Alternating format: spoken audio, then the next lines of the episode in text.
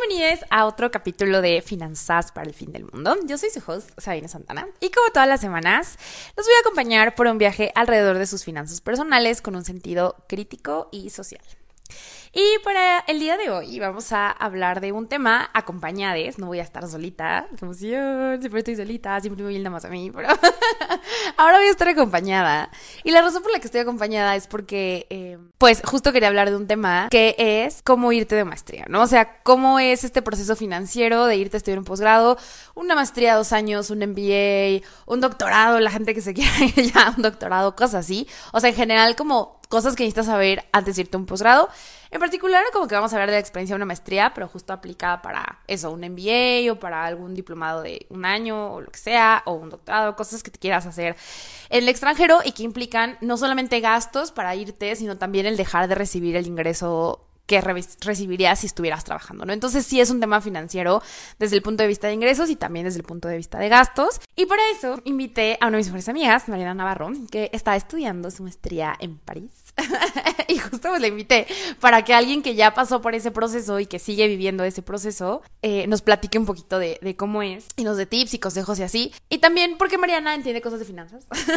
Entonces, tampoco les voy a decir una cosa bárbara, ¿verdad? Les voy a dar buenos consejos. Entonces, por eso está aquí. Hola, estoy muy agradecida con Sabine por invitarme y me da mucho gusto. Eh, yo soy Mar y estoy cursando una maestría en París.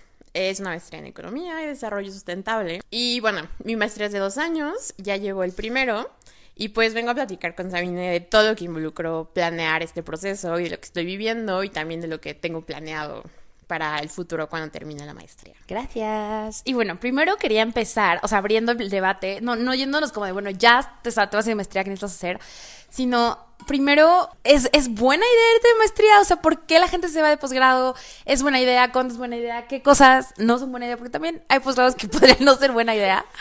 Eh, y, y, o sea, lo comento porque justo he tenido esta conversación con otras personas de que no están muy seguros de si les va a aportar un valor desde el punto de vista económico, ¿no? O sea, obviamente sabemos que la gente puede estudiar por gusto, ¿verdad? Pero aquí vamos a hablar de dinero. Entonces, como que mucha gente justo se empieza a cuestionar si estudiar un posgrado vale la pena económicamente, ¿no? Entonces, me gustaría como abrir la, abrir la conversación con esa pregunta. Yo diría, de entrada, que depende mucho de lo que tú quieras hacer en tu carrera por ejemplo, si quieres estar en el mundo privado de negocios, pues hazte un MBA, ¿no? O sea, ahí sí tiene sentido que hagas un MBA y tiene sentido que trabajes después de la licenciatura y te esperes varios años, muchos años, o sea, hay gente que trabaja 10 años y después de ese tiempo se va al MBA. Pero si quieres ser un investigador académico, pues tal vez te conviene más irte luego, o sea, saliendo de la licenciatura lo más pronto posible, a una maestría de dos años. O sea, obviamente va a depender de lo que tú elijas de carrera y del plan que tengas de vida, pero no sé qué opinas. Sí, estoy completamente de acuerdo y creo que es una, una decisión muy individual y muy personal. Creo que irte de maestría es una inversión en tu educación. Como que te va a permitir prepararte, tal vez te va a permitir, dependiendo de la maestría que escojas, como que acceder a conocimientos que tal vez no son tan presentes en tu país. Por ejemplo, yo estoy estudiando algo relacionado con economía y medio ambiente y cuando busqué programas había dos en México y como que en realidad ninguno llenaba las expectativas de lo que yo quería aprender. Eh, creo que también te permite, si quieres regresar a México, tal vez acceder a un mejor sueldo con el título que tienes. Si quieres quedarte a trabajar, si tú dices, me quiero ir a otro país, una maestría porque me quiero quedar allá, creo que también es muy válido porque vas a tener acceso como a tal vez mejores condiciones salariales, mejores condiciones laborales, eh, vas a tener una calidad de vida muy distinta dependiendo del país que escojas. Entonces, eh, creo que depende mucho del plan de vida que ustedes tengan. Si quieren, si salieron de la universidad y quieren dedicar su vida a la academia, como decía Sabine, pues vayan y busquen una buena universidad, una maestría, un doctorado, etcétera. Como que si tal vez para ustedes si ya llevan tiempo trabajando y dicen, no, la verdad es que me está yendo increíble en mi trabajo y como que yo aquí me quiero quedar, tal vez quiero hacer una maestría de que en línea o al mismo tiempo en el que trabajo porque me está yendo súper bien, porque, pues no sé, tal vez ya tengo un plan con mi pareja de, de, tener una familia, de comprar un depa, lo que sea. Creo que eso también es algo muy válido. y, y que, o sea, al final es algo bien, pues muy personal. Como que si lo que ustedes quieren es ir, vivir la experiencia de estudiar en el extranjero, por las razones que ustedes quieran, ya sean como académicas, cultural, de tener acceso a un empleo distinto en un país distinto, creo que es muy válido, pero creo que si no lo hacen, también van a tomar decisiones muy válidas eh, respecto a su vida laboral. Sí, justo, o sea, como que yo tengo un caso en particular de un amigo, hola amigo, que tú vas a saber quién eres, pero tengo un caso, o sea, muy particular que sí me hizo cuestionármelo mucho, porque la carrera que yo estudié en, en la escuela en la que yo estudié, que es muy orientada en la investigación y cosas así, no te imaginas no estudiando un posgrado, o sea, como que es por default, casi como de obvio, todos los que se gradúan de esta licenciatura van a estudiar una maestría, o sea, como que no no es opción no hacerlo, ¿sabes? Y, y, también desde mi familia, como que siempre la educación se vio como algo muy, muy importante. Entonces la idea era como, wow, o sea, si haces maestría y doctorado y postdoctorado es lo mejor que te puede pasar en la vida, ¿no? O sea, como es la, la, el éxito.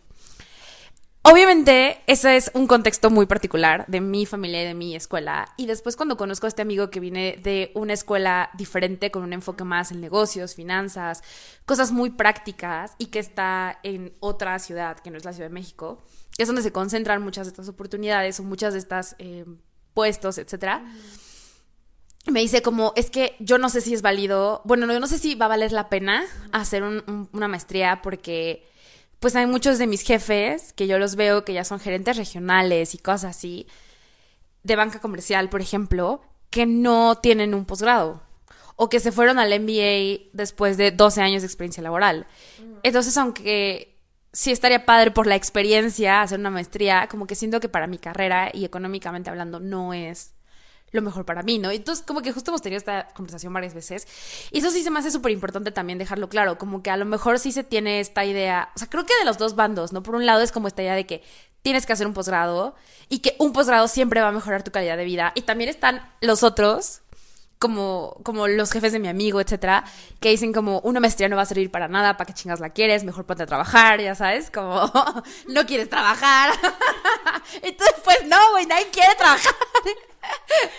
Pero, o sea, creo que los dos bandos están como de, lo, o sea, como un bando dice como la maestría no sirve para nada y otro, otro, otro bando dirá como es que no puedes, no, val, no, no puedes como aumentar tu valor sin un posgrado. Entonces creo que justo las dos cosas son ciertas, depende más bien como del sector en el que estás y, creo que esta, esta, esta como como que este ejercicio de buscar personas que están en puestos donde tú estás o que tienen carreras como las que tú tienes y como ver qué hicieron, qué estudiaron, en dónde estudiaron, cuándo lo estudiaron. Sí te ayuda a darte cuenta de patrones, en efecto, pero también de excepciones, ¿no? O sea, porque también eso, esto que era importante decirlo. Decidas lo que decidas, yo creo que tu maestría no va a definir tu vida, ni va a definir tu carrera laboral.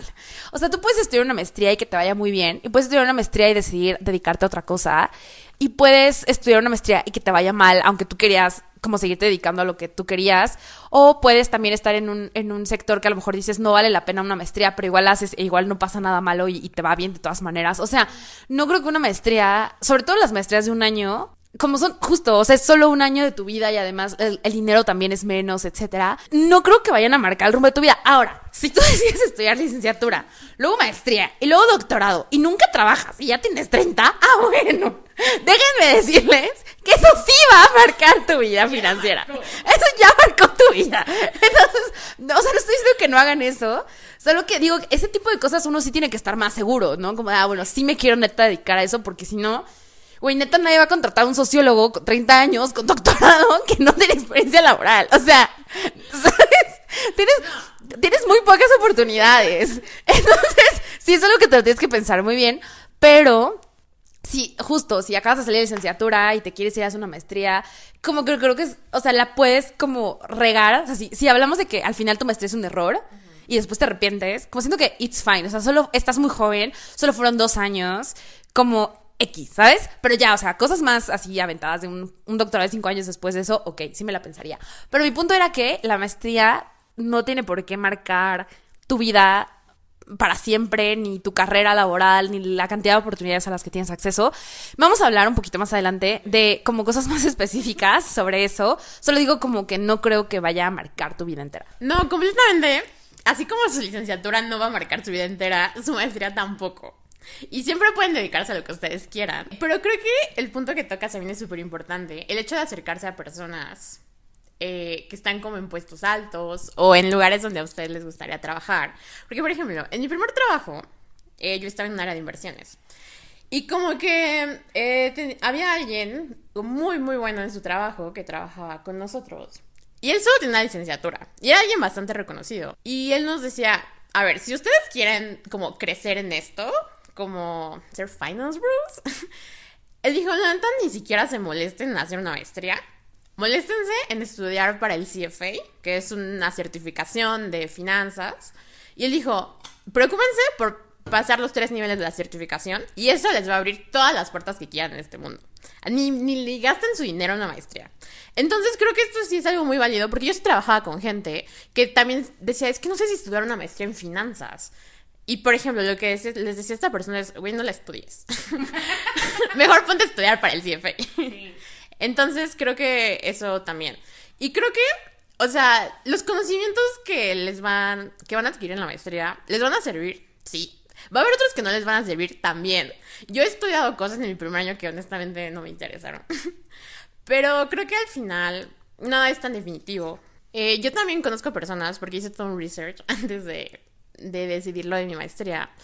Y tengo, conozco personas que se han ido a estudiar un máster desde hace años y a lo largo de su vida solo han decidido trayectorias laborales distintas o tal vez en el mismo tema, pero desde un enfoque diferente.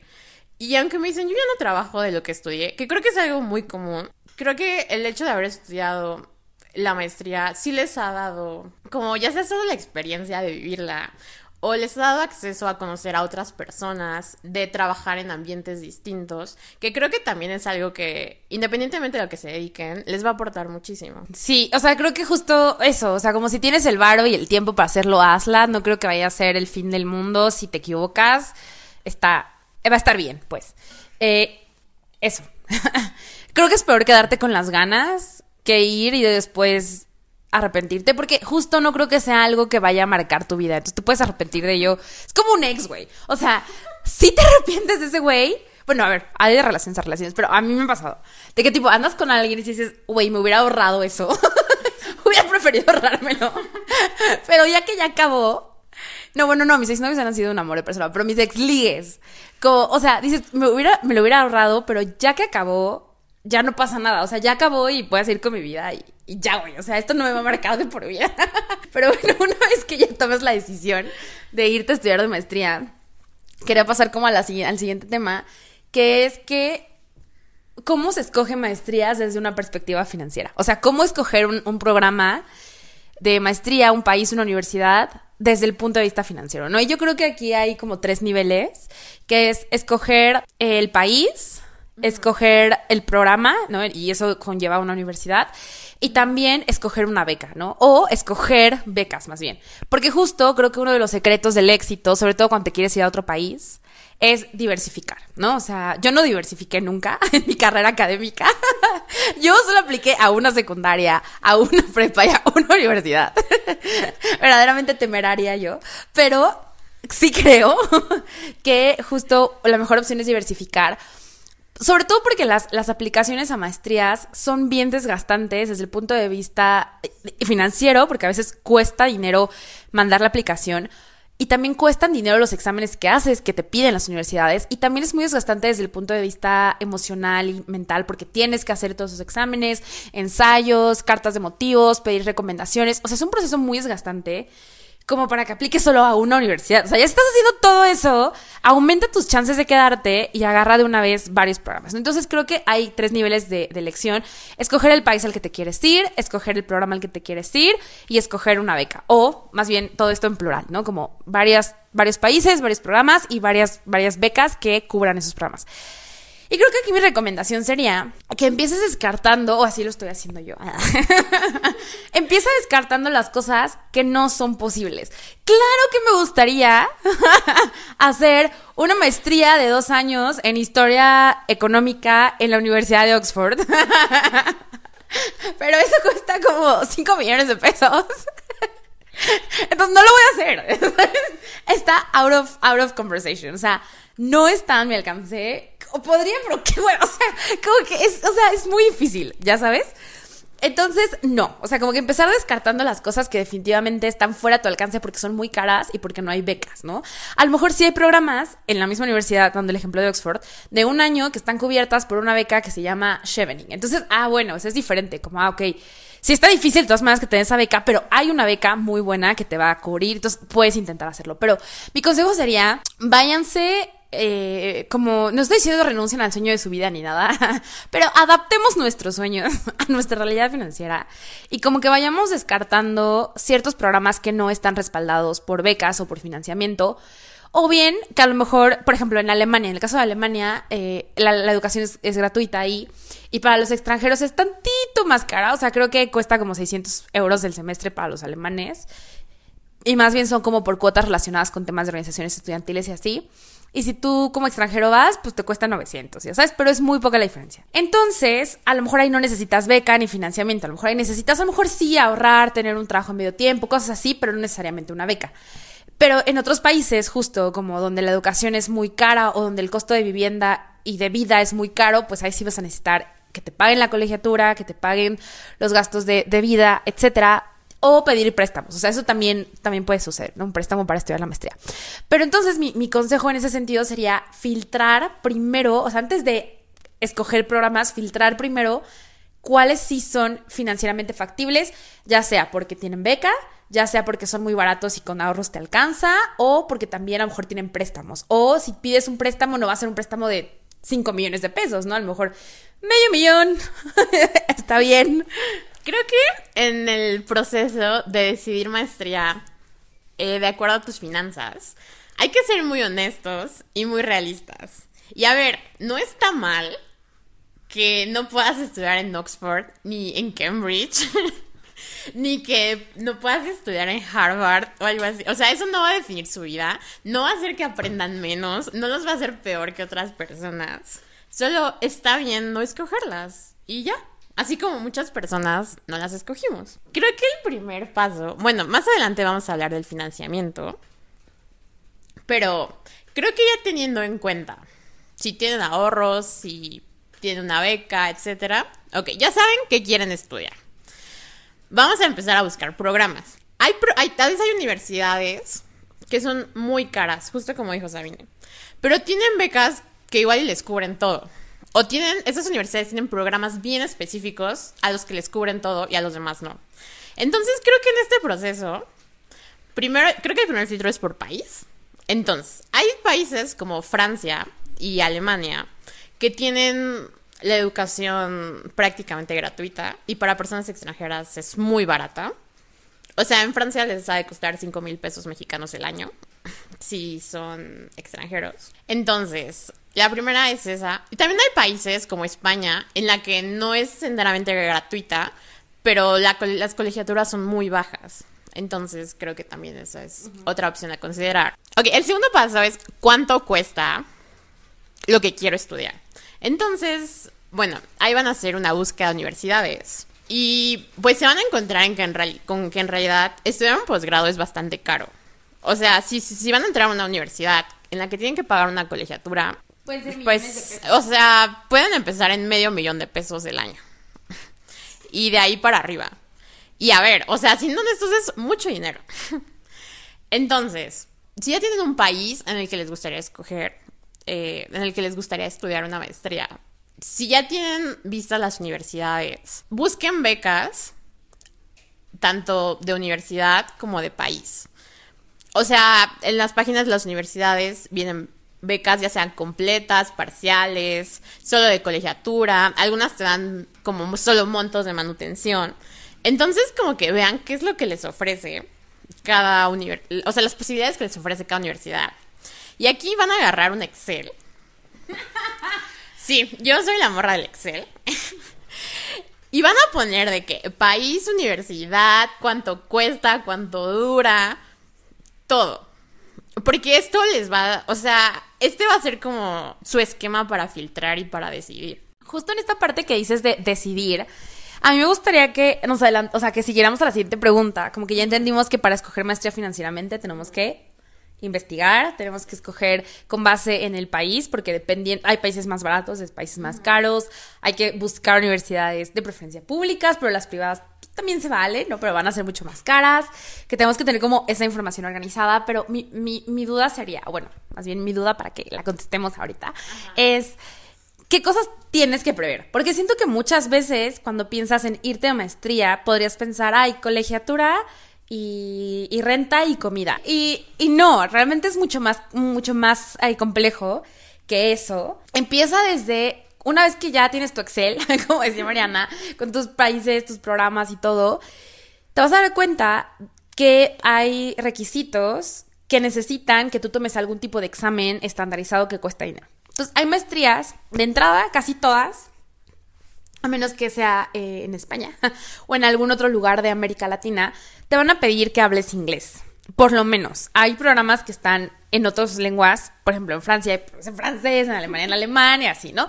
Pero obviamente, como el inglés es este idioma hegemónico imperialista, pues la mayoría te van a pedir que hables inglés. Entonces tienes que pagar tu examen de inglés, ya el TOEFL, el IELTS, whatever, lo que sea que te pidan o lo que sea que, que te acepten.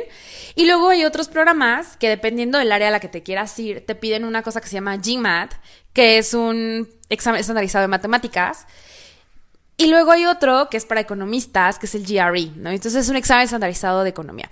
Y luego te van a pedir que mandes a, lo mejor las transcripciones oficiales que te da tu universidad tus calificaciones traducidas. Y eso no lo puedes traducir tú en Google Translator. O sea, tienes que ir con un perito traductor a que te las traduzca porque tienen que tener esa, esa validez de que las tradujo alguien que sabe traducir y que no está como modificándole cosas ni nada, ¿no? Entonces, también tienes que hacer eso te vas a dar cuenta que además para mandar, eh, para mandar tu solicitud, para que te dejen entrar a un programa, hay maestrías que no te cobran nada por aplicar, que a mí me parece lo más decente, pero hay otras universidades que no son tan decentes, que te cobran por aplicar, por aplicar. Entonces, pues también tienes que considerar ese gasto de aplicar, ¿no? Eh, tienes que considerar que muchos países para irte te van a pedir una visa y depende, o sea, por ejemplo, en Alemania, que es como el proceso de visa que yo conozco, te piden, si tienes una beca que te, que te dé mínimo cierta cantidad de dinero al mes, con que compruebes que tienes la beca, te damos la visa. Pero si no tienes esa beca, entonces te vamos a pedir que compruebes ingresos, una cuenta más bien bloqueada de tantos eh, euros al mes, que terminan siendo como 250 mil pesos al año en pesos mexicanos, ¿no? Eh, entonces cada país va a tener sus requerimientos distintos, entonces también tienes que investigar cuánto te va a costar sacar la visa por el costo mismo de la visa, pero también los requisitos financieros que cada país te va a pedir. Y luego pues te vas a mudar. entonces te vas a tener que poner tus cositas de donde vives en algún lado, si es que ya no vives con tus papás, vas a tener que comprar boletos de avión, vas a tener que tener un seguro médico para cuando te vayas, si es que no te van a dar seguro médico de como social de, de ahí, porque también eso depende. Hay países en los que te dicen como vente y aquí te damos seguro, pero la mayoría de los países es como no, tráete tu seguro. Entonces, justo tienes que ver eso y luego pues tienes que llegar a vivir a un lugar, entonces vas a tener que pagar renta eh, probablemente un depósito de renta, vas a tener que a lo mejor comprar cosas que te hagan falta, que no te pudiste llevar desde tu país. Entonces, se empiezan a acumular una cantidad de gastos impresionantes. Así que le voy a pasar el micrófono a Mariana para que nos cuente de cómo fue su proceso de todos los gastos que tuvo que ir haciendo. Creo que el proceso de lo que tienen que prever va a incluir tres etapas. La primera es todo lo que van a gastar antes de irse a la maestría. Y esto incluye muchas de las cosas que dijo Sabine. Porque, ok, ya decidieron qué universidades quieren postular. Aquí como paréntesis, yo también soy muy partidaria de que diversifiquen, de que apliquen. No importa si creen que no los van a aceptar, etcétera, etcétera, apliquen y diversifiquen. Y lo mejor es que tengan opciones. Entonces, ya que decidieron a qué van a aplicar, cada universidad eh, tiene unas fees de aplicación que van como desde los 100 euros. Y hay universidades que no te cobran. Y por ejemplo, yo apliqué para Francia y tuve que pagar solo un monto y me daban la posibilidad de aplicar hasta 7 universidades. Entonces, contemplen eso. Es cuánto me va a costar aplicar. Lo siguiente es cuánto me va a costar reunir los requisitos que me piden para aplicar. Y aquí entra el examen de inglés, el examen de cualquier idioma en el que vayan a hacer su maestría. Entran eh, los exámenes como el GMAT o el GRE. Tal vez si están estudiando algo relacionado como con arte, entra hacerle algo a sus portafolios o algo así. Entonces, son, o sea, es un proceso que involucra bastante. Si van a tomar un examen, también es, eh, voy a estudiar yo solo, cuánto me va a costar mi libro, cuánto me va a costar el curso al que quiero entrar para, para poder pasar el examen. En cuanto a los documentos, les van a pedir traducciones. Eh, y dependiendo del idioma, o sea, es el precio. Y la verdad es que las traducciones también son caras. Y bueno, de entrada les van a pedir sus calificaciones y algunos otros documentos más. A mí me pidieron hasta cosas apostilladas. También es, van a tener que pagar una visa, que en la página del país en el que quieren ir van a ver cuánto cuesta la visa. Y en la visa les van a pedir requisitos financieros, porque no se las van a dar si no piensan que pueden sobrevivir en el país el tiempo que se vayan. Y aquí entra, y justo como dices a mí, al menos para Francia también te piden aproximadamente 250 mil pesos al año. Y es algo que tienen como pesos que... Mexicanos. Pesos mexicanos, sí. Y es algo que tienen que prever, porque al menos en el caso de la embajada francesa, rechazan a personas a las que les hacen un depósito un día antes de su cita de 250 mil pesos. Como que les piden de que en sus estados de les piden estados de cuenta de hace 3, 4 meses. Y como que van viendo tus saldos. Entonces, eh, depende del país, pero al menos yo sé de personas con las que han sido muy exigentes en cuanto al tema de comprobar recursos. Entonces, creo que es algo que tienen que ir planeando eh, como con tiempo. Lo siguiente es, van a tener que comprar un boleto de avión. Por ejemplo, algo muy importante es si, es- si ustedes están en algún tratamiento médico, eh, si toman alguna medicina, si tienen algún tratamiento con la dermatóloga, si usan lentes, etcétera, consideren que el tiempo en el que van a estar fuera es tiempo en el que van a tener que seguir cubriendo eso. Entonces, un budget que pueda cubrir, no sé, tus medicinas por 12 meses, unos lentes de repuesto. De preferencia los lentes llévense de México, porque en Europa, no sé en Estados Unidos, pero en Europa son bien caros. Sí, en, en Francia también son bastante caros. Y no te los cubre la seguridad social. Oigan, y perdón que no estemos hablando de Estados Unidos. El elefante en la habitación. es que la verdad odiamos a Estados Unidos como concepto. No, pero, pero sí vamos a hablar de algunas becas a Estados Unidos, no se crean, o sea, sí vamos a hablar de eso, pero ahorita nuestros ejemplos son solo de Europa porque es lo que nos gusta a nosotras. Pero sí vamos a hablar de opciones de becas en Estados Unidos, que no cunda el pánico. O sea, si se quieren ir a Estados Unidos es muy válido. Nadie los va a juzgar. ok, el hospedaje. Y en el hospedaje se van a encontrar que, bueno, yo he vivido casi toda mi vida en la CMX. Como en la CMX es un problema terrible encontrar hospedaje. Tal vez las universidades a las que ustedes aplicaron les van a ofrecer una residencia de estudiantes, eh, que mi- en el caso de Francia es la opción eh, más barata y más buena relación precio-calidad. Si no, las universidades los van a contactar como con páginas o plataformas eh, para encontrar alojamiento. Y si no, ustedes se van a tener que aventar esa búsqueda. Justo aquí, antes de que hables más del alojamiento, quería hacer una pausa de que sí es importante, esto lo aprendí eh, justo haciendo el proceso de la visa para Alemania, que es bien importante entender las consecuencias legales de tus de, de los arrendamientos. Porque aquí no, no es como en México que te puede, que le puedes pedir el comprobante de la luz a la vecina y ya dices que es tu casa, porque así funciona aquí. No, allá, allá tiene que haber un contrato y la gente se toma muy en serio la ley también. No es como aquí en México que nos vale un churro la ley. No, eso lo toman muy en serio. Entonces, lo que yo descubrí en el caso de Alemania es que tienes que tener un contrato de arrendamiento como muy oficial para que puedas abrir una cuenta de banco ahí y te puedan dar tu dinero de tu cuenta bloqueada ahí, ¿no? O sea, el dinero este que la, que la embajada alemana te hace tener.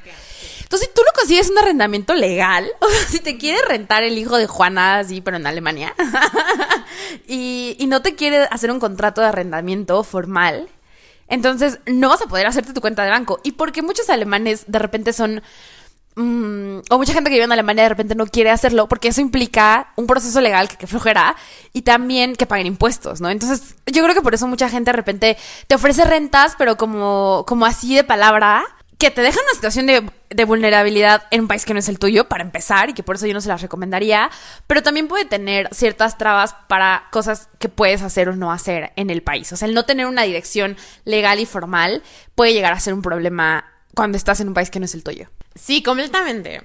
Al menos en el caso de Francia, para las personas que o no quisieron o no pudieron conseguir un alojamiento como en una residencia estudiantil que les propuso la universidad, pues van directo al mercado privado a buscarlas. Y ahí se van a enfrentar primero a muchísimas estafas. Hay muchísima gente que quiere apartar su alojamiento, o sea, con toda la razón para tener un lugar a donde llegar.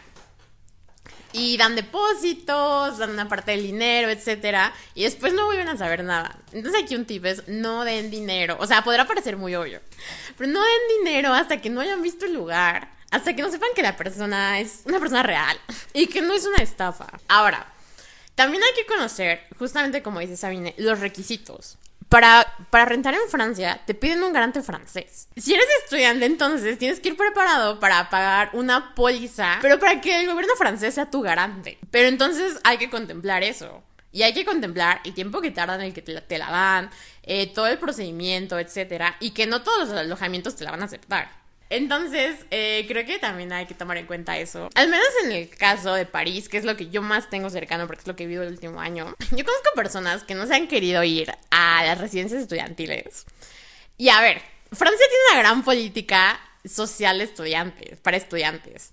Es una parte de una de las razones por las que yo me quise ir ahí. Porque hay ayuda para todo. Te dan comida, tienes como comedores, con comidita y quesitos, todo muy cute.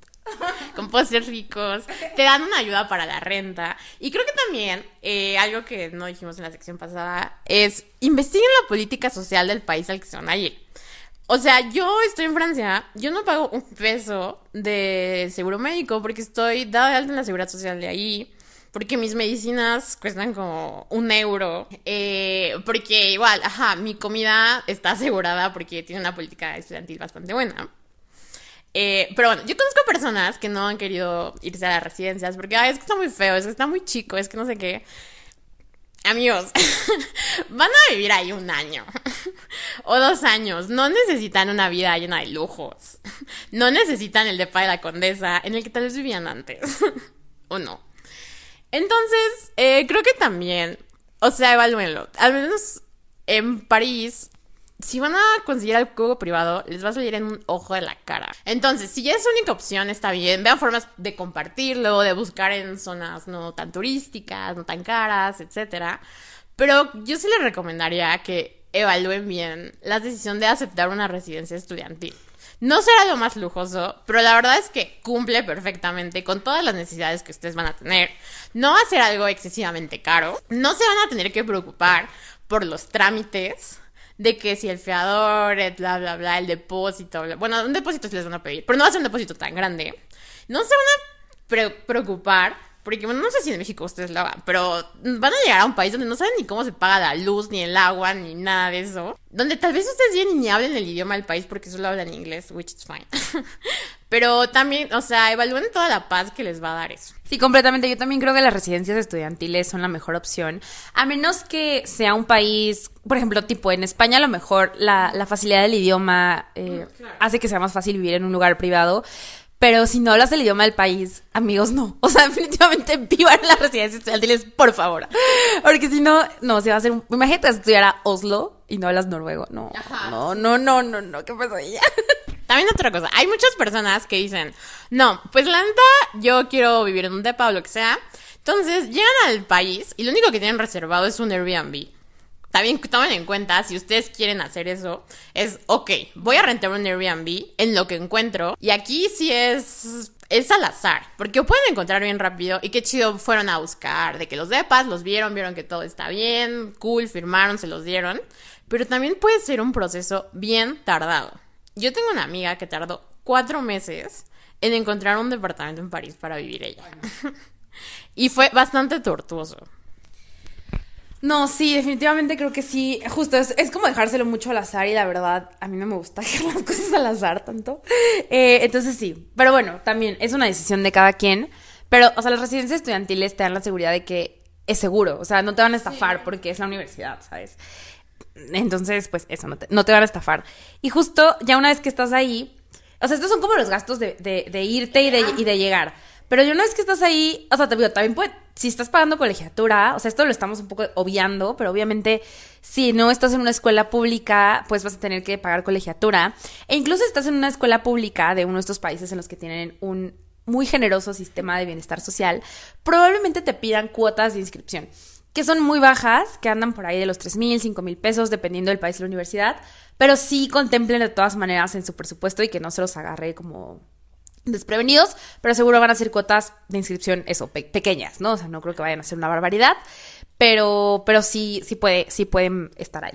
Entonces, una vez que, que, ya pagaste tu colegiatura, tus cuotas de inscripción, que ya pagaste todo lo que hablamos y llegas al país, justo tienes que pensar en cuánto te va a costar vivir ahí mes con mes. Y, a ver, la mayoría de las ciudades en Estados Unidos y en Europa pueden ser igual de caras que Ciudad de México.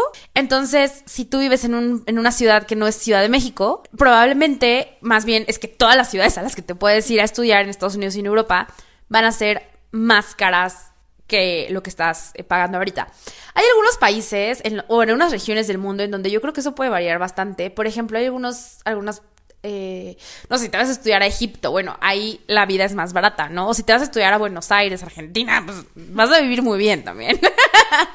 Pero, no sé, imagínate que te quieres ir a Singapur o a Tokio, o sea, los costos van a ser estúpidamente altos. Entonces, tienes que eh, entender muy bien cuánto más caro es la vida a donde te vas a ir. Y aquí quiero como hablar un poquito del el estilo de vida que cada quien lleva es que justo lo que dijo Mariana ahorita, como de no necesitas una vida llena de lujos o no necesitas el mismo depa, el mismo espacio, lo mismo que tenías antes de irte. Es, es, muy cierto, o sea, sobre todo si ya estás trabajando, porque, o sea, si a lo mejor si te fuiste saliendo de la licenciatura, pues vas, simplemente pasas de una vida de estudiante a otra vida de estudiante y no se siente mucho el cambio, pero cuando ya estás trabajando y te está yendo mm, decente y ya tienes independencia y puedes comprarte tu café y salir con tus amigas e ir al tianguis a pensar cosas, pues de repente ya no tener ese ingreso sí puede sentirse como feo, ¿no? O sea, como vas a tener otro estilo de vida y eso va a implicar un patrón de gastos distintos. Entonces de repente ustedes vienen, pongamos Ciudad de México, Monterrey, algo así, y se la pasan saliendo con sus amigos a y no sé qué. A ver, o sea, mantener ese nivel de vida en Estados Unidos, en un país europeo o en una ciudad cara de, de Asia, etcétera, no va a ser fácil porque vas a requerir mucho dinero. Entonces, hay comparadores en internet. Literalmente hay muchos, o sea, el que más confía en usted está bien, pero hay comparadores de gastos de vida. Entonces tú pones como cuánto más caro es el estilo de vida en Ciudad de México versus París. Y ya te dice como no, pues París es 2.2 veces más caro que Ciudad de México. O 1.5 veces más caro que Ciudad de México. Entonces eso te ayuda a darte una idea de que a lo mejor 20 mil pesos mexicanos en real, o sea, si te vas a Francia, a París, es como si tuvieras 15 mil, ¿no? Y si te vas a Berlín, es como si tuvieras 17 mil. Y si te vas a Tokio, es como si tuvieras 10 mil. O sea, ahí va como, te va a dar una idea de cómo tienes que hacer tu presupuesto y a lo mejor de que también vas a tener que dejar ir algunas cosas, ¿no? O sea, si sales a cenar súper seguido, bueno, pues ya no te va a alcanzar, ¿no? cosas así tienes que irlas pensando. Eh, y ya. Eh, creo que, la, o sea, la primera etapa involucra todo lo que van a gastar antes de irse. Y ahora, para la segunda etapa va a ser todo lo que van a gastar durante su estancia allá. Y para esto, para darse una idea, creo que la, la, lo que menciona Sabine de los comparadores es bastante útil porque les va a dejar ver cuánto les va a costar vivir un mes en ese país y ahí lo multiplican por el tiempo que vayan a estar ahí. Y los comparadores son bastante buenos porque vienen desglosados.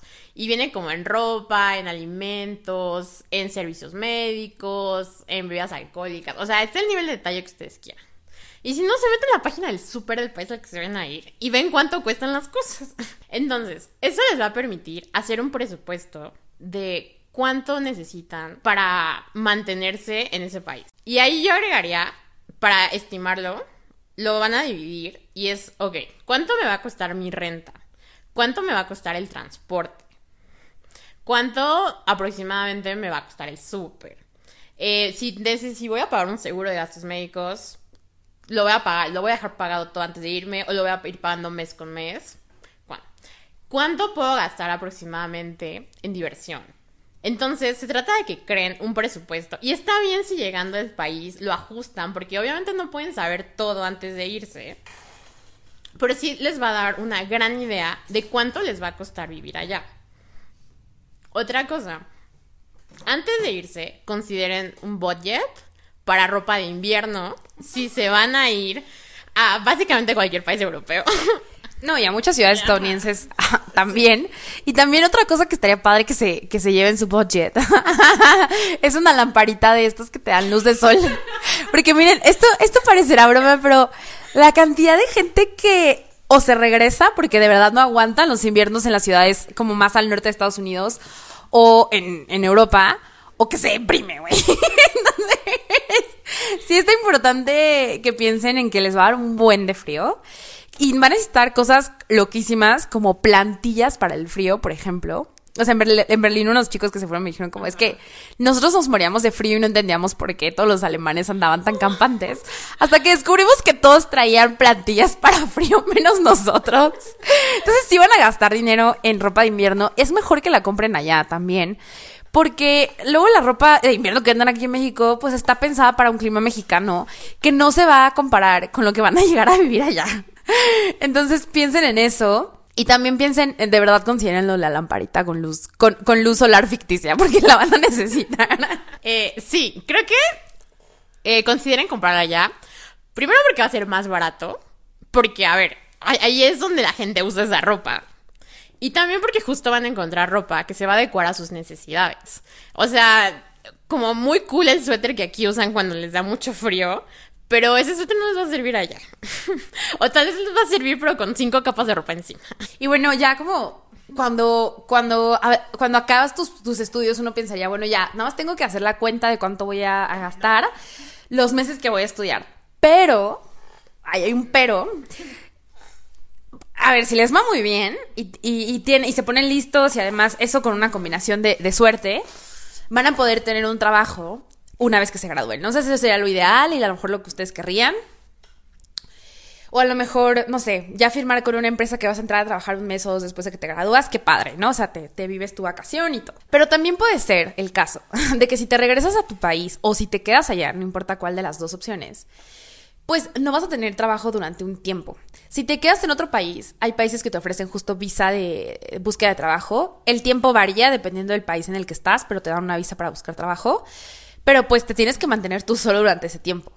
Y si te regresas a tu país, a lo mejor podrías vivir con tu familia o cosas así, pero de todas maneras, pues vas a estar sin empleo y vas a tener que vivir de algún dinero mientras consigues trabajo, ¿no? Entonces, también sería importante que planeen un poco tener, o sea, no quemar todos sus ahorros estudiando, decir, ay, bueno, tengo 100 mil pesos ahorrados, me voy a gastar los 100 mil en la maestría, sino guardar una parte de eso para contemplar al menos unos tres meses de desempleo, especialmente si se van a quedar a buscar trabajo en el país extranjero en el que, al que se fueron a estudiar.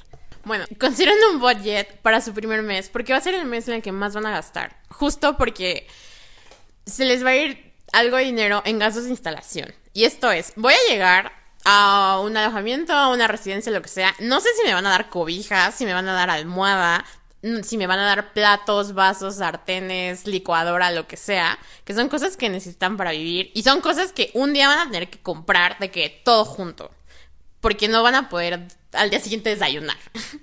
Entonces creo que también es importante que entren a buscar cuánto cuestan esas cosas.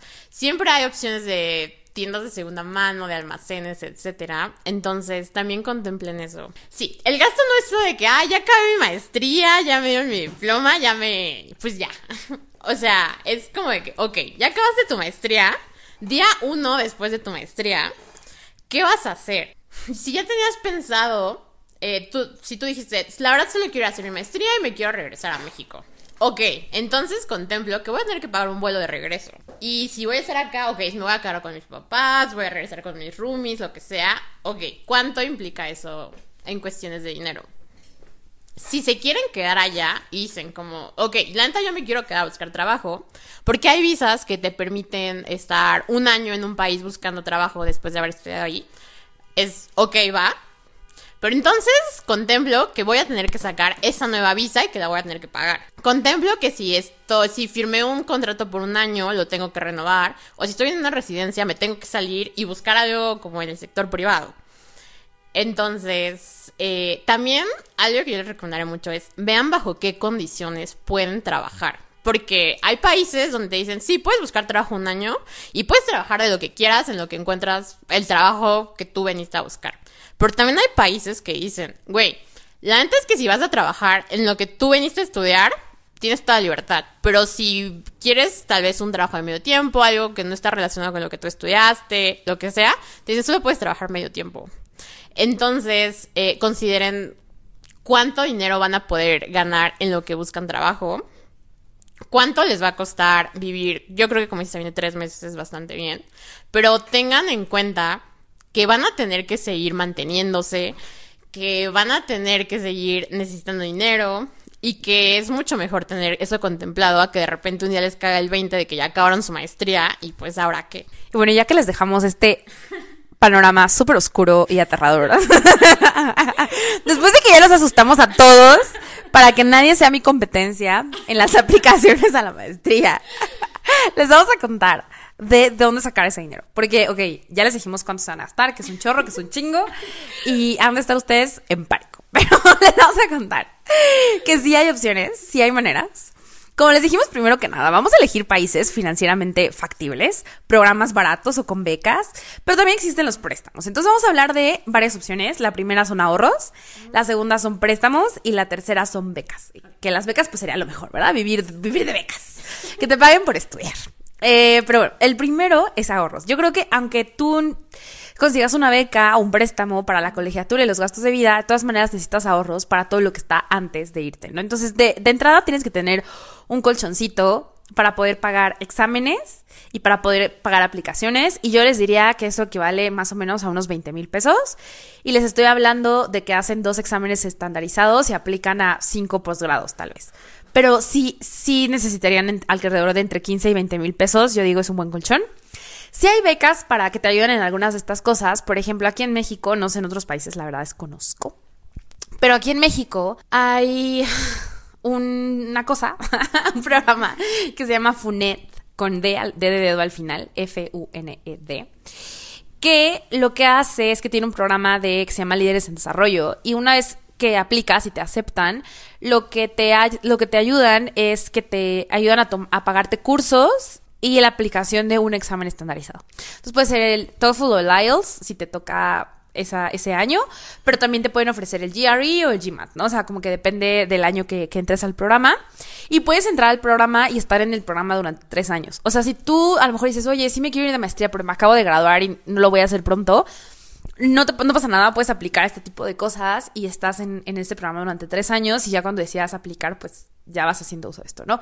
Y también, justo en este sentido de ahorrar, puedes más bien dosificar estos gastos a lo largo de un buen rato, ¿no? O sea, si tú ya sabes que te quieres ir en algún momento, bueno, pues empieza por, si no tienes el idioma súper bien afianzado, empieza por cursos de idiomas o eh, saca tu certificación de inglés un año antes de empezar las aplicaciones, o sea, como que puedes ir dosificando esos gastos, pero sí necesitas ahorros.